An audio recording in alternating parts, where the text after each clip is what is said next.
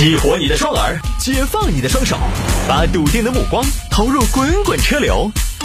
给我一个槽点，我可以吐槽整个地球仪。微言大义，换种方式纵横网络江湖。欢迎各位来到今天的微言大义，继续跟您分享小新闻。有听众朋友呢，这两天一直在 Q 我说摆一下这个啊妈妈帮女儿还贷之后男，呃，这个拿出领养证说你不是我亲生的。妈妈帮女儿还了贷款之后，拿出领养证说你不是我亲生的。可能光看标题呢，对于这个整个新闻事件的过程呢，大家还。不能看出它的全貌，我们就来跟大家还原一下这个事情呢，发生在我们成都。成都呢有个叶女士，叶女士有个女儿叫李梅，哦，李梅韩蕾蕾，今年二十八岁，在一个公立医院当护士。这个工作呢，其实说实话，它虽然不是什么特特别高收入的，而且呢，可能工作强度还比较大，但是也有一个好处，它是靠技术吃饭的啊，靠辛苦吃饭的。那有一个好处，她工作相对比较稳定，没什么大起大落，也还可以。有很多女娃娃。呃，觉得当护士啊，还是一个不错的工作。那去年开始呢，这个小姑娘就用了网贷，第一次贷了两千块钱，然后接下来就深陷各种网贷当中，慢慢的就开始拆东墙补西墙了。呃，我晓得很多掉到网贷陷阱里面的朋友都是这个样子的，他就借这一家去补那一家的，慢慢的哦，雪球越滚越大。有一天李梅一看自己欠下了二十多万，二十多万对于一个年轻人来说，对吧？他没点积蓄，他还不了啊。哎呀，糟糕了，糟糕了，糟糕了！二十多万，二十多万咋个办？我一个月工资才五千，加上每个月参加城市大玩家答题，每个月二十二个工作日，如果每天打进去都答对，答对一次一百元就是两千二，加起来就七千二。如果王大仙儿每次加时一道题或者心情好两百一道题，那就是再加两千二，就是九千四。但是这个节目每个月最多就是领奖两次的嘛，还不上怎么办？哼，借。借都是同龄人，谁能给你借二十多万？没法。最后呢，催收短信、电话就都来了。先找本人嘛，本人嘛，当然在这边那拖起不还嘛，就找啥子紧急联系人这种嘛。紧急联系人里边，当年办贷款的时候呢，就留了妈妈叶女士的电话。喂，你好，请问是叶女士吗？你哪位？我那边是随便借小额贷款公司的工作人员，你的女儿在我们那边贷款一万元，现在已经逾期，麻烦你那边赶紧催她还款，不然我们还要给你打电话。喂，女士吗？我们这边是驾驶界金融公司，你们女儿在我们那边撸了一万贷款，这儿逾期了。哦，我给你打电话嘛，就是麻烦你通知一下，你要告诉他强撸灰飞烟灭哦，他这个是要上黑名单的哟。请问是叶问问女士吗？我们这边是有借无还，全家死亡贷款公司。你们女儿在我们这边欠了一万，嘿，才怪哟！这两天光收了你们的电话，你们啥子哦？商量好的说，我们女儿欠你们一万，你找我们女儿噻，你找我做什么？又不是我欠的，她成年人的嘛。哦，联系得到你们女儿，我们就不找你了吗？你们女儿躲着不出来，我们只有找你啊！问女士，抓紧，欠钱不还。折寿，以后还是要加强子女教育啊！你这个有人生没人养不行。你说哪个？你说哪个有人生没人养？要钱就要钱嘛，子人，知道子嘛？哦，对你女儿欠钱，你要多歪。喂，叶女士呢，就频繁收到催收短信的电话，找自己女儿去核实。女儿，过来，我问你个事情，我今天收了几个短信。什么短信啊，妈？短信说你在外头欠了钱啊？不会吧？我在外边欠了钱？不可能嘛！你别信啊，骗子吧？哼，人家晓得我姓啥子，人家晓得我的电话，哦，也把你的名字说的清清楚楚的，还款方式、差的金额都说了，是骗子啊？哎？你妈还没得那么老哦，没有老糊涂。你给我说老实话，咋回事？没有妈妈，我亲爱的妈妈，不要凶嘛。你再回忆一下。今天我大概记了一下，我跟你说，所有的电话我都记了账的。今天我收到就七万多了。你要做啥子啊，到底？哎呀，妈妈，这个事情可能我觉得你不能冤枉我查一下嘛，哈。好，这边小李呢扯了个垛子。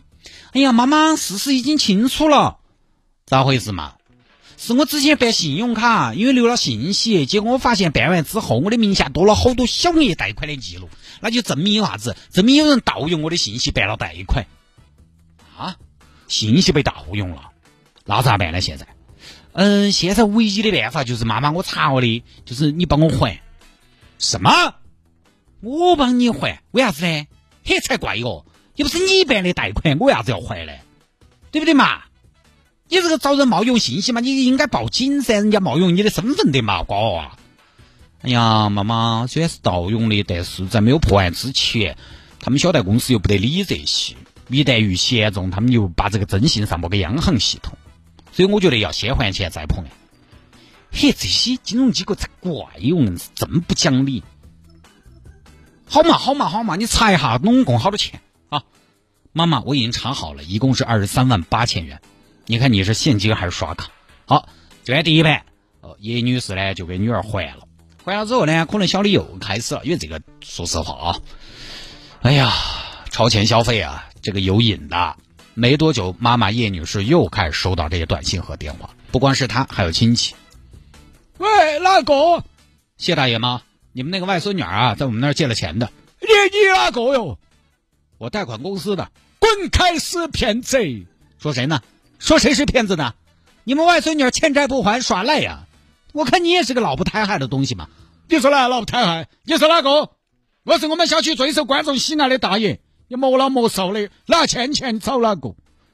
这边当妈的又找了女儿，女儿，咋又有人来催债呢？你说有人冒用你的信息，上次还了之后你报了警的嘛？银行你也查过没有嘛？你到底是哪些是冒用的？到底哪些是你自己用的？呃，好吧，妈妈，那我明天去查一下。明天好有钱，我跟你一起。哎呀妈，我自己去嘛，我都成年了，你腿脚不利索，我利索得很。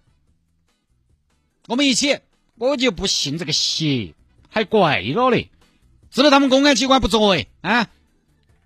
嗯，人家查清楚再说嘛。好，那明天一起去，明天上午去，开门就去。好，六月十八号，两个人到银行去查。同志，我们女儿的信用卡被人冒用了，她的信息是吗？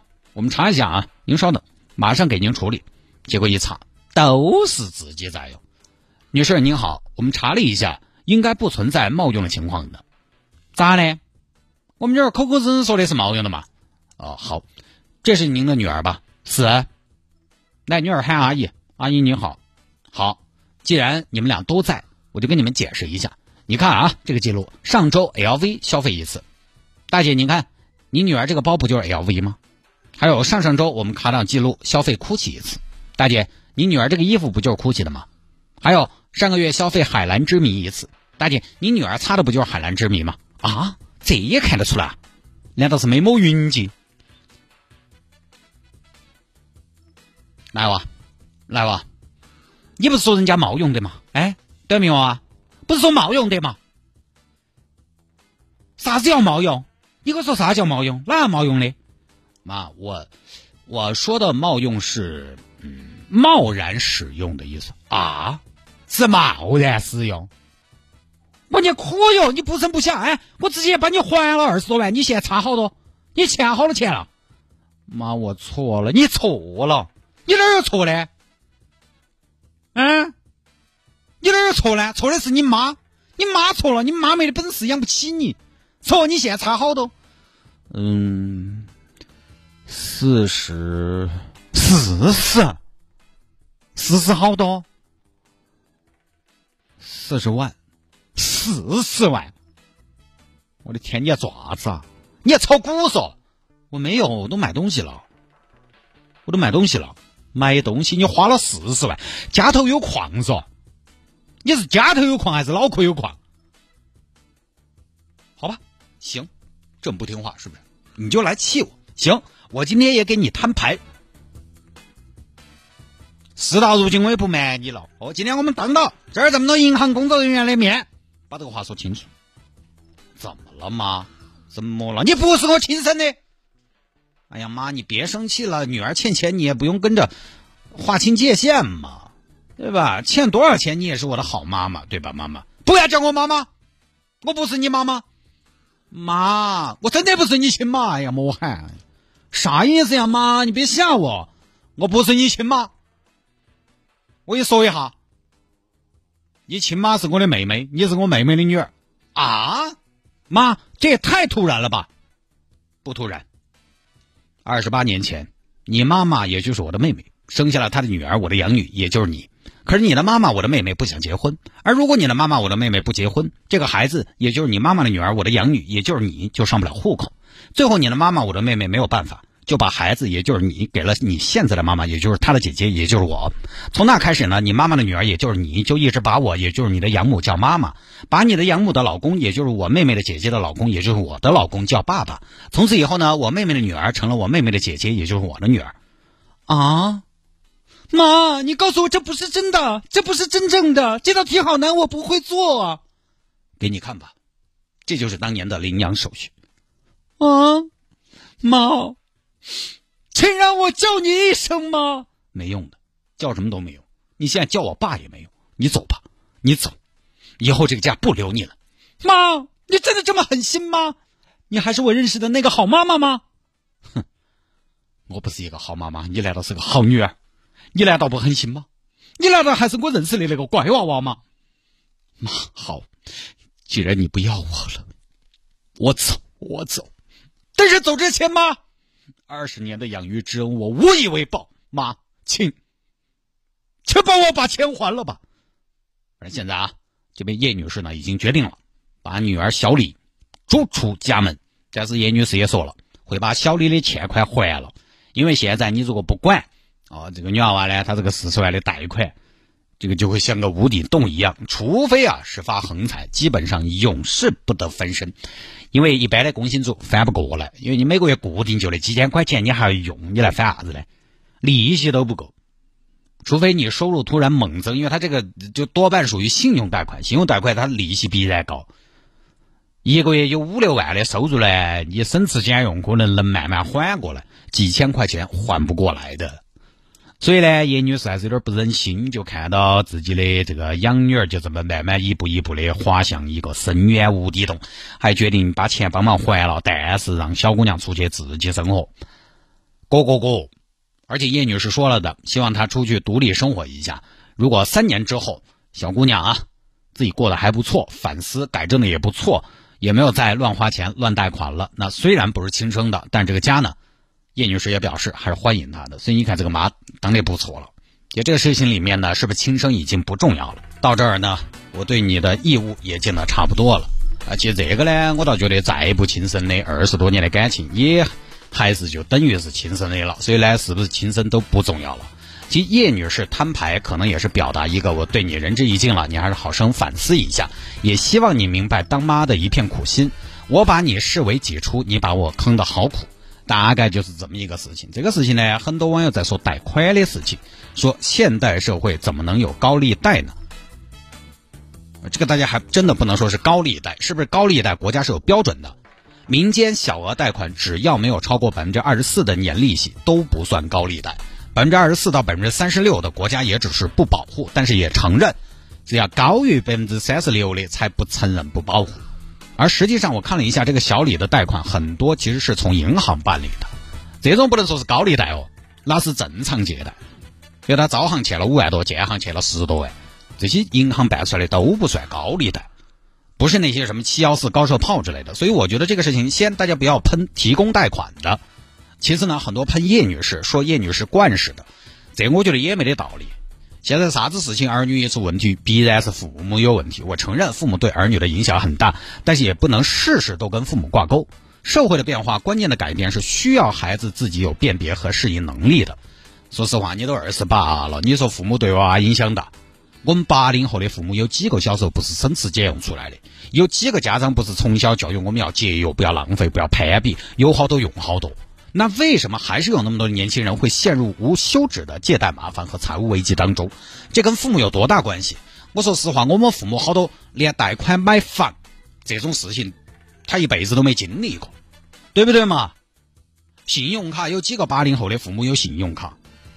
用钱花钱这个事情上，父母惯是几乎一定教育不出量力而行的娃娃，但是父母不惯是也不一定就能教出量力而行的孩子。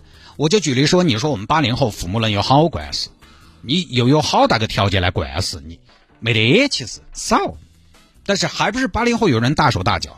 前些年跟一个同学好朋友聊天，啊，前些年我们就在那儿吐槽自己花钱挺厉害。我跟我那个朋友就都属于家头不惯事不将就的。结果呢，花钱还是凶。我们朋友就说：“哎呀，主要以前没见过啥子钱，工作了就膨胀了，所以导致了花钱厉害。你看嘛，没惯事的可以找理由啊，以前爸妈抠得太紧了。然后如果惯事了，长大出身社会花钱厉害，更可以找理由了。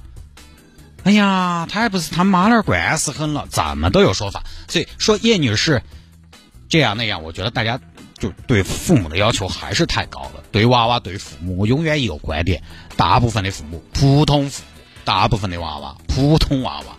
包括对自己，大部分人，普通人。现在这个年轻人的超前消费确实是一个新现象，因为借贷前所未有的方便。我们妈老儿也没经历过。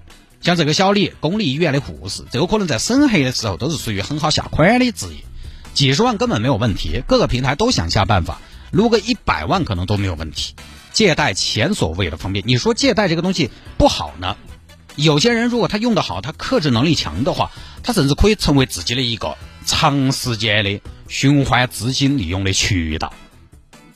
借贷前所未有的方便，物质极其的丰富，优质生活的门槛看起来越来越低。然后呢，确实现在很多渠道都在鼓吹说啊，你就是你这个好生活就是要用钱去夯。以前说的是。享了少年福要被老来使，现在是什么呢？趁年轻，再不疯狂我们就老了。然后大家啊，年轻人都要疯狂，是吧？现在是年轻，不用好点擦脸的，未必等我一下一脸皱纹了再用。现在我玉树临风不穿一下大牌，难道等我背都脱了我再穿？现在我活蹦乱跳我不去看世界，未必等老了走不动再去。哎，好像是不是这个理论说得通？就去嘛，疯狂嘛。恰好现在多数的疯狂都要给钱。看世界的路上，路上要给钱；精致生活的路上，精致要收钱，啥都要收钱。确实，就疯狂来说，现在最简单的疯狂就用钱买；就精致来说，现在最简单的精致就是用钱买。其他的好像我做一件成本不高的疯狂的精致的事情，周期太长，风险也大，远远没有花钱买到的刺激来的简单和直接。所以这个是整个社会风气的一个变化。而且很多朋友在选择贷款的时候，超前消费的时候，他我之前也摆过的，他对自己的未来预期倾向于乐观。这个有时候跟整个大行业的风投大环境有关系。但是现在这个年代，行业的风口可能也就那么一两年。很多看似乐观的未来，其实未必是持续的。所以有句老话：“广积粮，缓称王。”我觉得依然不过时。而且哈，那些看起来的精致高级，我们再说的直接一点嘛。因为很多朋友对应的精致和高级就是奢侈品。奢侈品，你一年一年多贷款六十多万，我只能理解为大量购买了奢侈品。我身边有能正常消费得起奢侈品的人，一年也就花二十万。不得了了，你一年都六十多万，所以各位奢侈品这个东西啊，我想说一下奢侈品。奢侈品这个东西有一个很大的骗局在于什么？它给你的感觉，你拥有了它，你就奢侈了，你就精致了。但实际上你应该怎么想？实际上你应该这么想：当你都用得起了，它就不是奢侈品了。各位，奢侈品最主要的一个属性是特、独特和稀缺。如果到了几千工资的工薪族都通过其他途径买得起了，它就不是奢侈品了。LV 永远还是当年那个 LV，但是在大城市的人民群众心中，这么多年，它就不再是当年那个需要仰望的 LV 了。因为太古里走一圈，真的假的多了起串串，它不独特也不稀缺。于是这个时候，那些真正消费得起的奢侈品的人，他就会去消费更贵的东西，成本更高的东西，而品牌也很乐意。为这些有钱人去打造故事、打造血统、打造独特性。有了这些东西的包装，它的价格才能往上走。价格往上走了，永远跟下面一部分人拉开差距，它才独特，它才稀有。少部分人买得起的东西才叫奢侈品，大部分人买得起了，哪怕它价格贵，它也不是奢侈品。你以为拥有奢侈品你就奢侈了？没有，你永远都在赶趟子。反正这个，我现在都很难说。我我觉得高负债到底是好还是坏了？一方面呢，大家的生活水平越来越高的，吃穿用度越来越好了；另一方面，大家的负债呢又在攀升。我们可以假设，没有这些负债，那显然那些吃穿用度也不会那么快的飞速进步。那如果不负债，可能我们就要甘于清贫和寂寞。同样的，如果没得这些负债，各行各业的朋友都会受到多而不少的波及，可能连外卖小哥、滴滴司机都有影响，因为毕竟连打车、连外卖都是手机支付，都可以用信用卡支付，那也是透支，也是负债。一旦大家消费的意愿降低了，花钱趋于保守了，那就是宝马变摩托，打车变地铁，能自己煮嘛就不在外头吃。各行各业其实都有影响。然后你说我们高负债不好呢？那？发达国家，美国一样的高负债。美国年轻人信用卡贷、学生贷款、汽车贷款一样都不少。所以，到底宏观上来说，这种高负债到底好不好？或者说，我们现在也不知道，我们从学术上说算不算高负债啊？但是起码说负债在上升，这种情况到底好不好？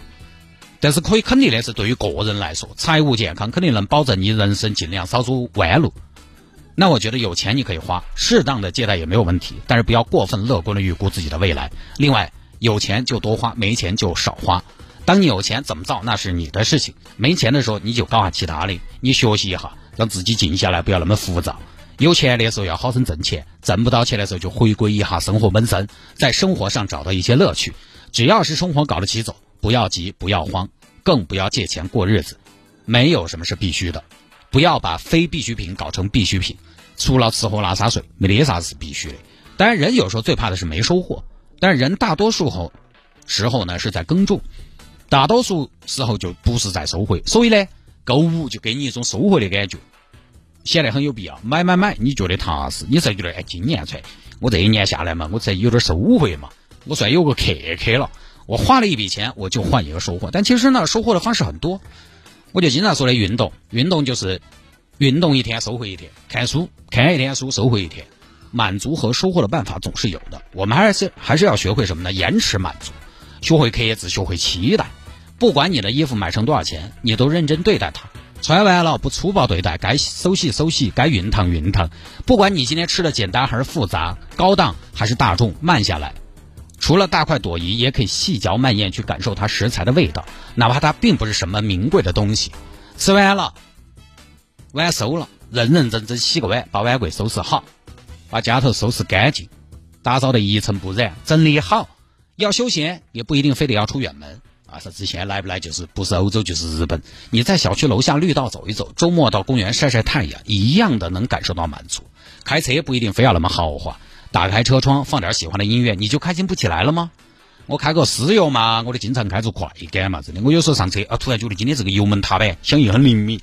哦哟，今天这个路口过得很流畅，左转绿灯没得人没得车，很顺滑的过完，我都觉得很巴适。如果在天气好点，那就更完美了。其实靠物质堆起来的满足感，那个东西不长久。不长久的话，就需要什么呢？需要一直有新的刺激。一旦没有刺激，你就觉得少了。